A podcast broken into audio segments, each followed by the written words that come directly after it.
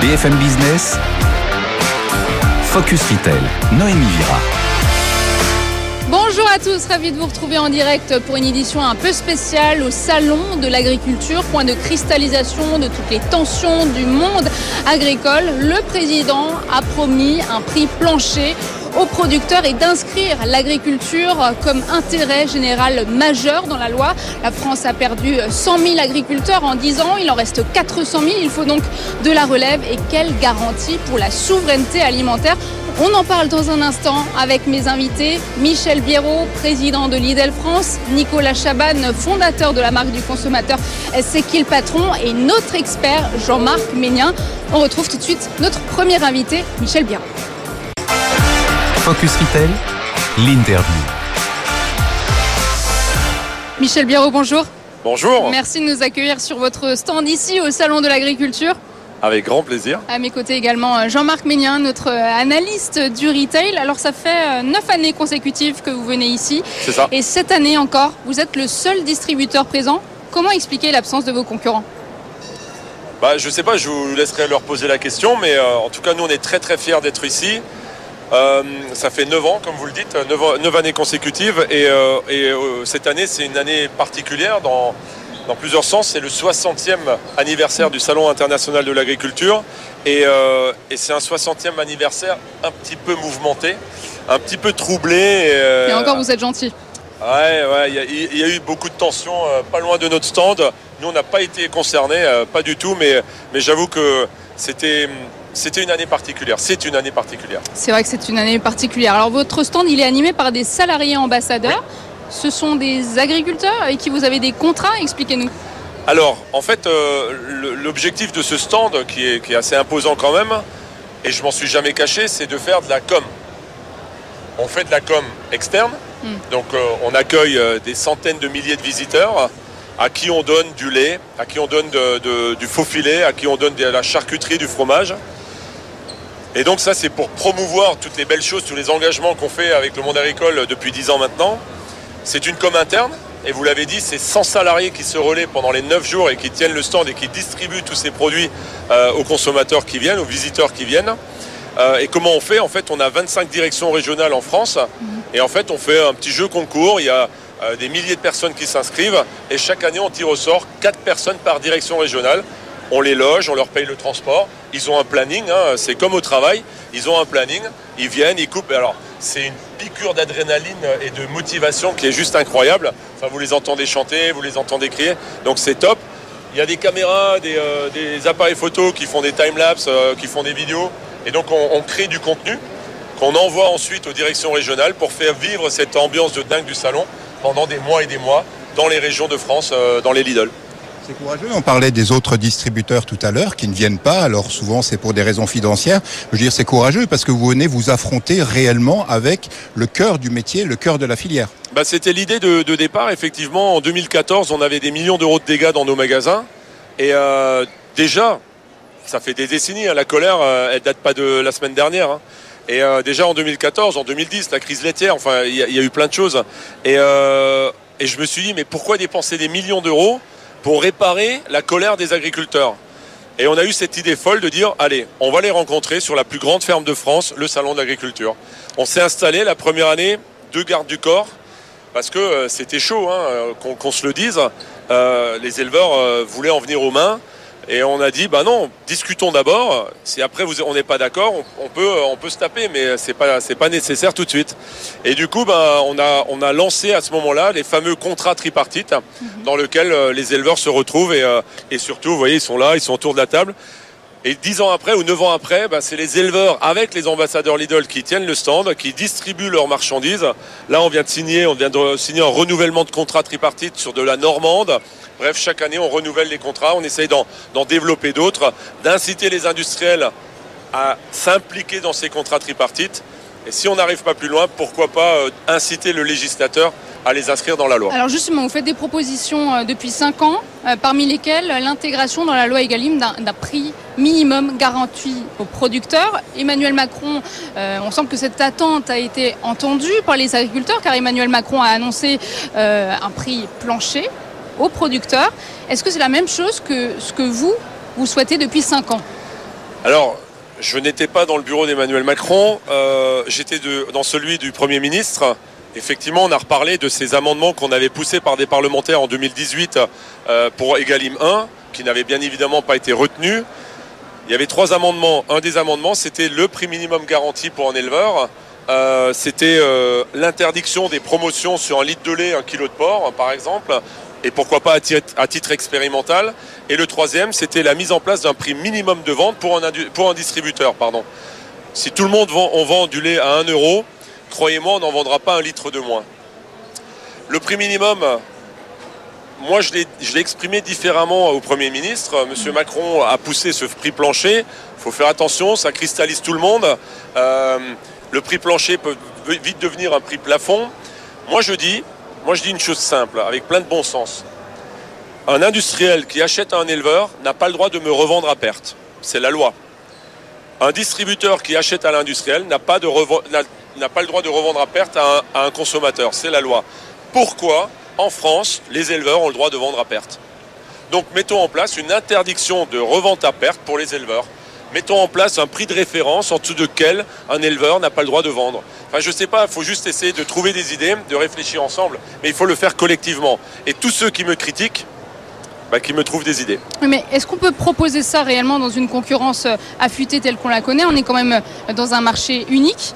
Euh, si on vend un litre de lait à 1 euro, le producteur polonais le vend à 50 centimes, le consommateur va quand même privilégier le meilleur rapport qualité-prix. Alors je ne suis pas d'accord parce que je fais des contrats tripartites depuis 8 euh, ans maintenant. Mhm. Les éleveurs sont là, ils sont très satisfaits euh, du, prix que je les paye, d'accord, ou que l'industriel les paye. Euh, le consommateur, il est content parce que j'ai mangé sur ma marge. Je veux dire, on n'a pas trois produits dans un magasin. Alors moi, j'en ai le moins. Lidl, on en a 2500, mais mes concurrents en ont 45 000. Et il faut arrêter de croire qu'ils vivent euh, d'amour et d'eau fraîche. Enfin, euh, on vive tout, on doit tout, tous dégager une, euh, marge, on doit tous dégager un, bénéfice. Mais je démontre sur quelques références, c'est pas l'intégralité de nos, magasins. Si sur une crème Q10 pour la peau anti-rides, on marche bien, tant mieux pour nous et tant mieux pour tout le monde. Et, ça, n'embêtera pas les éleveurs. Et qu'on négocie durement avec l'industriel, c'est pas grave. Hmm. Mais je parle, encore une fois, les trois élevages les plus en difficulté aujourd'hui, c'est le lait, le porc et le bœuf. Après, on peut parler de certains viticulteurs. Mais si on fait un effort tous dans la même direction, je, je le démontre, on peut préserver le pouvoir d'achat des Français tout en rémunérant correctement. Ça s'appelle le partage de la valeur et tout le monde peut vivre de son métier. C'est tout ce que je défends, quoi. Est-ce que, justement euh, Lidl serait prêt euh, dans certaines, catégories de produits à afficher le produit, y compris le prix euh, acheté au producteur en magasin ou pas? Pourquoi pas Pourquoi pas C'est des réflexions que nous avons. Mais, vous voyez, c'est, je, le, répète souvent, c'est vrai que les Français sont tous prêts à dépenser 3 euh, euros pour un litre de soda très connu. Et vous me dites qu'ils ne sont pas prêts à dépenser 1 euro pour un litre de lait. C'est pas cohérent, quoi. Alors que derrière un litre de lait, il y a un éleveur qui travaille 70 heures par semaine et qui veut juste, encore une fois, c'est ce que j'ai dit au Premier ministre, les gars, ils veulent pas d'aide, ils veulent pas vivre d'aide. Ils veulent juste vivre de leur métier, comme vous et moi. Hmm. Donc faisons en sorte qu'ils vivent de leur métier et arrêtons, arrêtons d'inventer des, lois sparadrap euh, pour couvrir une loi toute puissante, et ça on n'en parle pas assez, qui est la loi de modernisation de l'économie. Tout le monde me prend pour un fou quand je parle de ça. C'est peut-être parce que tous les autres, ils se complaisent dans cette loi, mais, mais c'est un vrai problème. C'est un vrai problème. 70% de l'agroalimentaire en France est régi par une seule et unique loi toute puissante qui est la LME. Qu'est-ce qu'on fait? Donc on peut mettre Egalim 25 derrière. Et où souhaiter sa suppression d'ailleurs? Bah, Sa suppression ou, du moins, euh, ou du moins son aménagement ou, une refonte ou une réforme profonde. Cette exception euh, franco-française, elle est à la base de tous les mots actuels. Vous avez amené le pavé de 400 pages oui, lors je l'ai amené, je l'ai là, je l'ai là pour le montrer. Exactement, je l'ai amené et, c'est la réalité. On est le seul pays au monde où il y a cette LME. 400 hmm. pages il faut 15 juristes pour, pour les pondre, les 400 pages. Enfin, on marche sur la tête alors qu'on est des commerçants, on doit créer des partenariats. Et donc cette loi, elle a créé pour moi de l'opacité. Et pour moi, vous l'avez dit, c'est le, c'est, le mal aujourd'hui du monde agricole. C'est ce qui a apporté euh, tous les maux. Quoi. Et, justement, est-ce que vous pensez quand même, si cette loi est centrale pour les distributeurs en général, parce que la législation ne peut peut-être pas faire d'exception entre euh, Lidl et les autres distributeurs, est-ce que vous pensez que vous pouvez défendre un intérêt commun avec les autres distributeurs dans le cadre d'un seuil minimum ou ce genre de choses? Bah, J'ai un discours très différent dans le sens où je suis atypique. Notre modèle est atypique. On a que 80, euh, on a 90% pardon, de marques de distributeurs qui sont pas soumis à la LME, qui par contre sont soumis à Egalim, hein, euh, qu'on soit clair, parce qu'il y a quand même des gens qui disent que les MDD ne, sont pas soumis à Egalim. Bien sûr que si, on respecte à 100% Egalim, et d'ailleurs je ne suis pas concerné dans les, distributeurs qui sont sanctionnés. Je ne suis absolument pas concerné. Donc euh, oui, pour moi c'est plus facile de crier sur vous, de taper sur LME, parce que j'ai que 10% de marques. Mais les marques, pourquoi dans les autres pays, on est européen?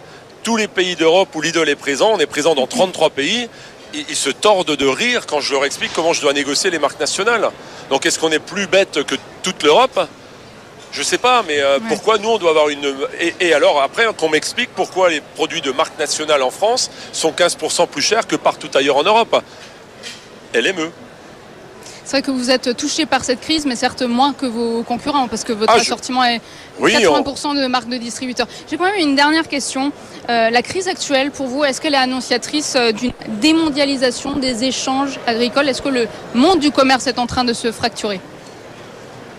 Je ne sais pas si on peut parler de, de démondialisation, mais euh, moi je, je- je suis euro- euro- européen, pardon. Je comprends que le monde agricole, les industriels, tout le monde a peur de dire euh, si on devient trop patriote euh, un jour, est-ce qu'il y aura. Mais parlons peut-être, le président l'a évoqué, est-ce que c'est la bonne solution ou pas? Moi j'en parle avec des eurodéputés. Est-ce qu'il ne faut pas parler d'un égalim européen? Parce qu'aujourd'hui, là où le monde agricole européen est unanime, c'est le prix tous ont un problème de prix, tous ont un problème de revenus. Donc peut-être faut-il parler d'un égalim européen. Mais, euh, en tout cas, moi je reste, je suis français, fier de l'être, et je vais toujours pousser les produits français. Et le consommateur, alors oui, il est parfois, et je le dis, je suis méchant avec le consommateur, il est parfois bipolaire. Là, ils sont tous patriotes. hein. Pendant la crise, là, ah ouais, il faut acheter français. Je crois que c'est BFM Business qui a fait un sondage où je sais pas qui, qui disait 87% des Français sont prêts à payer un peu plus cher pour aider le monde agricole. Je vous garantis, je vous garantis, ça va durer trois semaines. hein. Dans trois semaines, ils vont de nouveau aller sur le prix, le prix, le prix. Et pourtant, en conclusion, je crois savoir que vous êtes l'enseigne préférée des Français sur les catégories, par exemple, fruits et légumes. C'est vrai, on est parce qu'on est, le plus gros vendeur de fruits et légumes en France. Euh, mais pourquoi? Parce que, et là, je ne sais plus lequel l'a dit, euh, les intermédiaires. Dans le fruits et légumes, il n'y a pas d'intermédiaire. Je suis en direct avec la production. Ça se passe, vous pouvez tous les demander, ça se passe formidablement bien. On commande que du camion complet. Ils nous facturent, on paye, on planifie sur 12 mois. Enfin, c'est facile. C'est transparent, c'est limpide, ça, ça fonctionne bien. Tout le monde gagne sa vie. Donc c'est possible. Euh, Dernière question, peut-être. J'ai dit que c'était la dernière question, mais j'en ai encore une. Euh, comment vous allez pouvoir appliquer les prix planchers pour euh, votre gamme premier prix que vous allez lancer? Très bonne question. Alors moi, je, moi je me suis battu pendant des années. J'ai même offert un t-shirt au président de la République Macron pour dire les vaches premier prix n'existent pas. Je l'ai fait, je peux vous montrer la photo. Mais je me suis battu pendant 5 ans, mais je m'appelle Lidl, je m'appelle pas Monoprix. À un moment donné, je leur ai dit, les gars, je, ne- je ne- je ne tiendrai pas.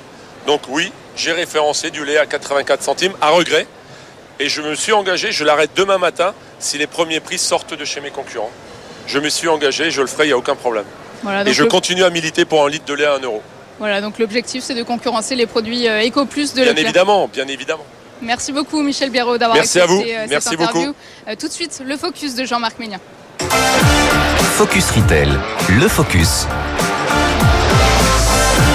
Alors Jean-Marc, on a retrouvé ici euh, l'ambiance habituelle, conviviale du Salon de l'Agriculture. C'est vrai que c'était pas la même chose il y a quelques jours. L'atmosphère était beaucoup plus électrique entre manifestations huées contre le président, le chef de l'État qui a promis un prix plancher aux producteurs. Mais pourquoi garantir Un revenu correct aux agriculteurs, c'est aussi complexe. Alors, il faut prendre un petit peu en amont. Effectivement, pour des experts de retail comme je suis, c'est effectivement très complexe, compliqué, parce que c'est une histoire de négociation. Et par contre, euh, nous, effectivement, la finalité ultime, et on trouvera que cette crise euh, euh, sera résolue le jour où, effectivement, en affichage magasin, on pourra aussi voir, par exemple, le, prix acheté au producteur, ce qui existe déjà dans, certains réseaux. Alors oui, pour moi, c'est plutôt une bataille entre intermédiaires, parce qu'il est évident qu'on ne peut pas non plus on va dire remonter en amont sur euh, l'agriculteur. Euh, bien entendu, on ne va pas pouvoir, euh, c'est complètement illusoire de pouvoir acheter moins cher. Et en aval, le consommateur, compte tenu de la crise inflationniste actuelle, on ne va pas pouvoir lui vendre plus cher. Donc clairement, ce sont ces deux intermédiaires, industriels et distributeurs, qui doivent un peu se mettre d'accord pour avoir plus de transparence. Et si on veut un prix du lait fixe, comme on le propose dans le, prix plancher, on va en parler, bah, bien entendu, il faut que ces gens-là se parlent. Alors ces prix planchers, c'est réaliste ou est-ce un miroir aux alouettes? C'est un peu un effet d'annonce, on va dire. Alors d'abord, ça a surpris tout le monde parce que c'était pas du tout attendu, ni par les industriels, les marques, etc. Euh, alors il y a plusieurs inconvénients, c'est-à-dire qu'effectivement, qu'est-ce qu'on va mettre dedans? Qu'est-ce qu'on va mettre dans ce prix plancher? Et si je reprends effectivement ces, ces intérêts antagonistes entre industriels et distributeurs, comment est-ce qu'on va se mettre d'accord sur un prix plancher? Qu'est-ce qu'on va mettre dedans? Est-ce qu'on met la logistique, pas la logistique? Est-ce qu'on tient compte de la météo et autres? Et par rapport à l'urgence de la réponse que demandent les agriculteurs, il est certain que ce sera un peu compliqué. Donc on est dans l'effet d'annonce. Ça a le mérite de faire réfléchir tout le monde et de faire avancer tout le monde. Néanmoins, à voir. Et on parle aussi d'interdire euh, la vente à perte. Est-ce que ça, ça permettrait euh, de garantir un minimum de revenus?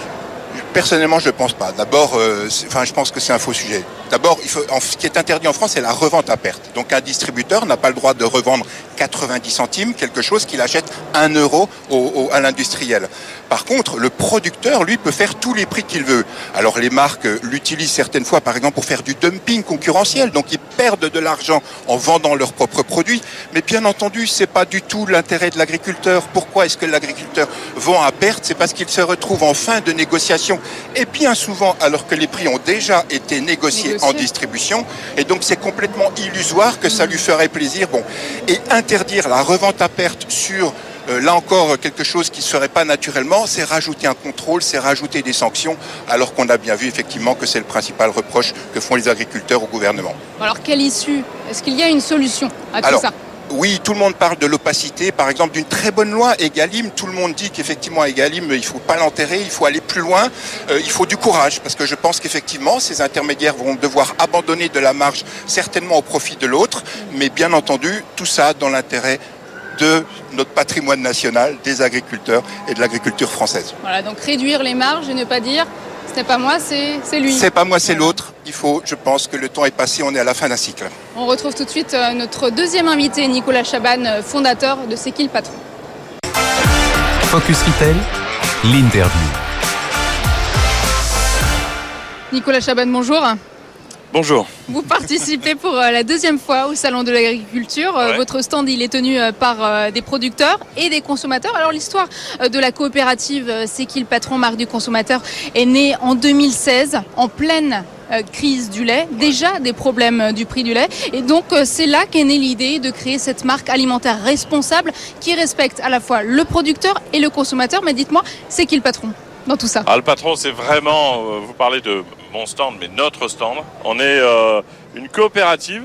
On est 14 000 dans la coopérative. Beaucoup de gens partout en France qui euh, veulent aider les producteurs. On n'oublie jamais tous les jours qu'ils nous nourrissent. Ils nourrissent nos enfants. Et on est devenu en 7 ans 16 millions d'acheteurs. C'est-à-dire un Français sur 4 qui a décidé que si les centimes parviennent bien jusqu'au producteur, alors on est prêt à faire bah, de cette brique de lait la brique de lait la plus vendue de France. Donc il y a une très belle histoire collective. Et merci pour les producteurs et merci à ceux qui les aident. Ah, brique de lait plus vendue de France, hors MDD, c'est ce qu'on disait euh, tout à l'heure. Cette crise euh, du monde agricole, vous la sentiez venir, vous? Nous, on la ressent depuis euh, quasiment le départ. Hein. C'est pour ça que c'est né l'histoire. Hein.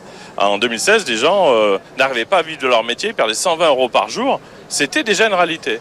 Et là, depuis trois ans, on a, on a plusieurs fois appelé le président Macron, et, la, la première ministre, le premier ministre à vraiment faire une espèce de, cause nationale parce que il nous apparaissait comme euh, impossible le fait que ça dure. Vous gagnez 300 euros par jour, par mois, voyez. Vous, euh, vous travaillez 7 jours sur 7, vous n'avez pas de vacances, vos enfants vous voient dans une vie difficile. Comment les- la future génération reprend? Donc on était en train de préparer une catastrophe nationale. C'est pas réparé, mais au moins on le sait. Voilà, le mur est monté. On ne peut pas ignorer que les producteurs en France ne vivent pas de leur métier. Alors justement, vous, vous co-construisez euh, des produits avec les producteurs pour les aider donc à vivre euh, de leur travail. 30 produits équitables ont été créés. Euh, quelles sont les garanties pour le producteur? Alors les garanties, elles sont... Elle est très bien votre question. La garantie la plus simple, c'est de demander au producteur quel prix tu dois être payé sur un litre de lait pour qu'on ait le droit de marquer ce lait rémunère au juste prix son producteur. À partir du moment où c'est le producteur qui répond, la garantie est totale. Mais on ne s'est pas arrêté là. On a fait en sorte que tout le monde puisse aller vérifier chez les producteurs, les yeux dans les yeux, est-ce que vraiment euh, vous recevez ces centimes? Est-ce que votre vie change? Et c'est comme ça que là, euh, ça a évolué au fil, des années. Ils nous ont demandé 54 centimes par litre. Ce qu'on peut vous dire, c'est qu'en France, pour qu'un producteur de lait vive, parte une semaine de vacances, euh, une semaine en vacances chaque année, il faut 54 centimes par litre. Chaque centime en dessous de ce prix, c'est 5 à 7 000 euros de moins pour lui par an, pour vous donner une idée. Alors j'aimerais qu'on revienne à votre dernière actualité. Vous venez de sortir une nouvelle étiquette solidaire Ouais. de couleur verte euh, sur laquelle on peut lire Je rémunère au juste prix mon producteur, vérifié par les consos, donc les consommateurs. Vous deviez annoncer cette nouveauté au salon euh, le 2 mars, mais finalement il semblerait que c'est déjà en marche. Un Ouais. premier grand distributeur euh, donc a accepté d'utiliser cette étiquette. De qui s'agit-il Alors, le producteur qui historiquement a permis la naissance de cette marque de consommateur, c'est Carrefour. Carrefour a vu l'étiquette, c'est vrai qu'on devait l'annoncer un peu plus tard. On a eu tellement de demandes à la suite euh, euh, d'un appel national que les producteurs ont dit chaque jour compte. Nous, on n'a plus de trésorerie, on n'a plus de quoi nous nourrir, nourrir nos enfants, donc chaque jour comptait. Et si je vous permettez de vous confier la, la brique, je vais vous montrer les petites étiquettes. Voilà, elles sont là. Vous allez comprendre très simplement. Euh, on est parti de C'est qui le patron et on a fait une étiquette qui euh, signale je rémunère au juste prix mon producteur. L'originalité, c'est quoi? C'est que une seule personne est habilitée à mettre cette étiquette sur ses pommes, c'est le producteur. C'est-à-dire que c'est lui qui va décider, quand il est bien rémunéré, qu'il le signale au consommateur. À partir de là, nous, consommateurs, dans les rayons, on aura cette certitude, comme pour C'est le patron, que le producteur est derrière, euh, qu'en son âme et conscience, s'il a mis l'étiquette, c'était pour une bonne raison. Donc ça, c'est gratuit. Les producteurs peuvent la demander. On encadre évidemment. Et l'originalité, vite, euh, rapidement, c'est que euh, en région, les, les consommateurs vont aller voir le producteur de pommes en lui disant bah, écoute, je suis un consommateur local, je suis près de chez toi. Si un magasin a besoin de- d'une caution, on est là. Alors je Donc comprends ça très crée bien. une, une- une sentinelle pour les producteurs. Je comprends très bien cette étiquette euh, pour les 30 produits équitables que, que vous avez créés, avec lesquels euh, vous vous êtes entendu sur le prix euh, du producteur. Mais comment c'est pensé par Carrefour? Parce que vous, vous êtes l'instigateur de cette étiquette et lui, ensuite, il certifie sur un produit un revenu juste au producteur. Comment le consommateur il peut être sûr Ah bah, que... c'est- là où c'est euh, génial parce que c'est vrai qu'un ah, distributeur. Si le distributeur pas. est malhonnête. Voilà, Ah, alors regardez ce qui se passe et merci pour la question. Voilà comment ça se passe et il n'y a plus aucun. Il y a, il y a une transparence qu'il n'y a jamais eu. Les consommateurs locaux, on est 16 millions. On va voir un producteur local. Il y a un magasin Carrefour juste à côté. Nous, on est avec le producteur. Ça veut dire que le producteur, il a des alliés, on l'épaule. Quand il va vendre avec l'étiquette au magasin, s'il y a le moins de problème avec le magasin, si quelque chose n'est pas respecté, c'est pas le producteur qui va appeler le chef de rayon, le directeur, c'est le consommateur en disant écoutez, euh, on est venu pour épauler ce producteur local, on a envie de produits solidaires. Il y a un petit problème, est-ce que vous pouvez nous expliquer? Donc vous voyez, et ça arrive quasiment jamais parce que bah, et Carrefour et les magasins sont soucieux évidemment de- d'une harmonie avec les consommateurs. Donc c'est une façon de refaire ce lien. Ce qui va sauver les producteurs en France, c'est d'être très proche des consommateurs. On a un enjeu commun. Ils nous nourrissent, il faut qu'ils puissent continuer de le faire, donc on a des destins finalement mélangés. Alors une dernière question. Euh, J'ai reçu dans cette émission il y a quelques semaines le patron d'Ecomiam euh, qui a lancé une initiative intéressante, une étiquette euh, pour les produits surgelés sur laquelle on pouvait lire la part versée aux producteurs, aux vendeurs et la TVA versée à l'État. Pourquoi ce ne serait pas possible pour euh, vos produits équitables que vous proposez? On en rêve, mais euh, je vais regarder de près euh, le cas que vous citez parce que la loi nous l'interdit formellement. C'est-à-dire qu'aujourd'hui, vous n'avez pas le droit de révéler la marge notamment d'un acteur comme la laiterie. Je vous donne un exemple. On met au jour toutes les marges. On est d'ailleurs dans l'interdiction de le savoir. La laiterie apparaît avec une marge, je dis n'importe quoi, à 19%. Un client va appeler la laiterie en disant, mais attendez, pourquoi est-ce que moi j'ai 20% alors que j'apprends que tu fais... Voilà. Et donc, cette euh, transparence empêcherait la forme très libérale de nos échanges depuis longtemps. Et donc la loi européenne interdit ça. Alors il y a des petits aménagements possibles, mais nous on n'a qu'un rêve. C'est de pouvoir dire clairement, alors on l'a fait sur le site, on a regroupé les marges. Là vous savez que 54 centimes vont au producteur. Vous savez où chaque centime demandé par la laiterie va. C'est-à-dire qu'il y a eu 28 centimes de plus sur cette Mm. brique de lait. Je- on peut le dire, je ne crois pas qu'il y ait beaucoup de gens euh, et de marques qui puissent le faire. Il y a 13 centimes qui sont allés à la laiterie, 15 centimes au producteur. Pas un centime pour l'initiative, on n'en avait pas besoin, et pas un centime pour le distributeur qui a fait un effort. Donc cette transparence, Merci. elle va aussi aider le producteur. Merci Nicolas Chaban. Et donc euh, cette initiative, cette nouvelle étiquette verte qu'on retrouvera dans les magasins Carrefour prochainement. Euh, tout de suite, le chiffre de la semaine. Focus Retail, le chiffre de la semaine. Alors Jean-Marc, le chiffre cette semaine, c'est 73,1%. Oui, 73,1% des fruits et légumes non bio euh, vendus dans les rayons de nos magasins et sur les marchés de France euh, sont concernés par la présence d'au moins un résidu de pesticides. Et on voit sur certaines catégories de fruits et légumes, les cerises par exemple, ce taux monte à 94%, ce qui est effectivement euh, très inquiétant pour notre santé.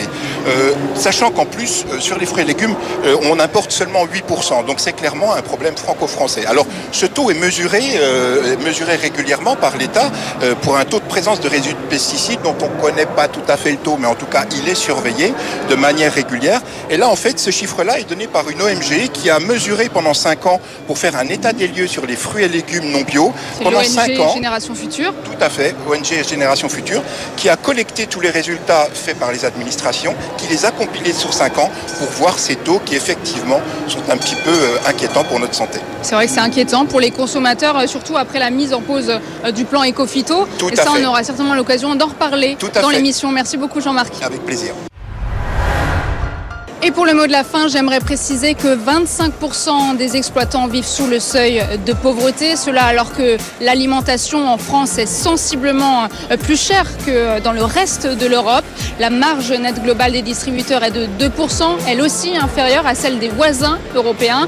Alors euh, pendant cette tension actuelle et des investissements euh, prévus pour la transition écologique, peut-être est-il enfin temps de mettre fin à la fameuse phrase ⁇ Ce n'est pas moi, c'est lui ⁇ à méditer. Je vous retrouve la semaine prochaine, euh, cette fois-ci, sur les plateaux de BFM Business.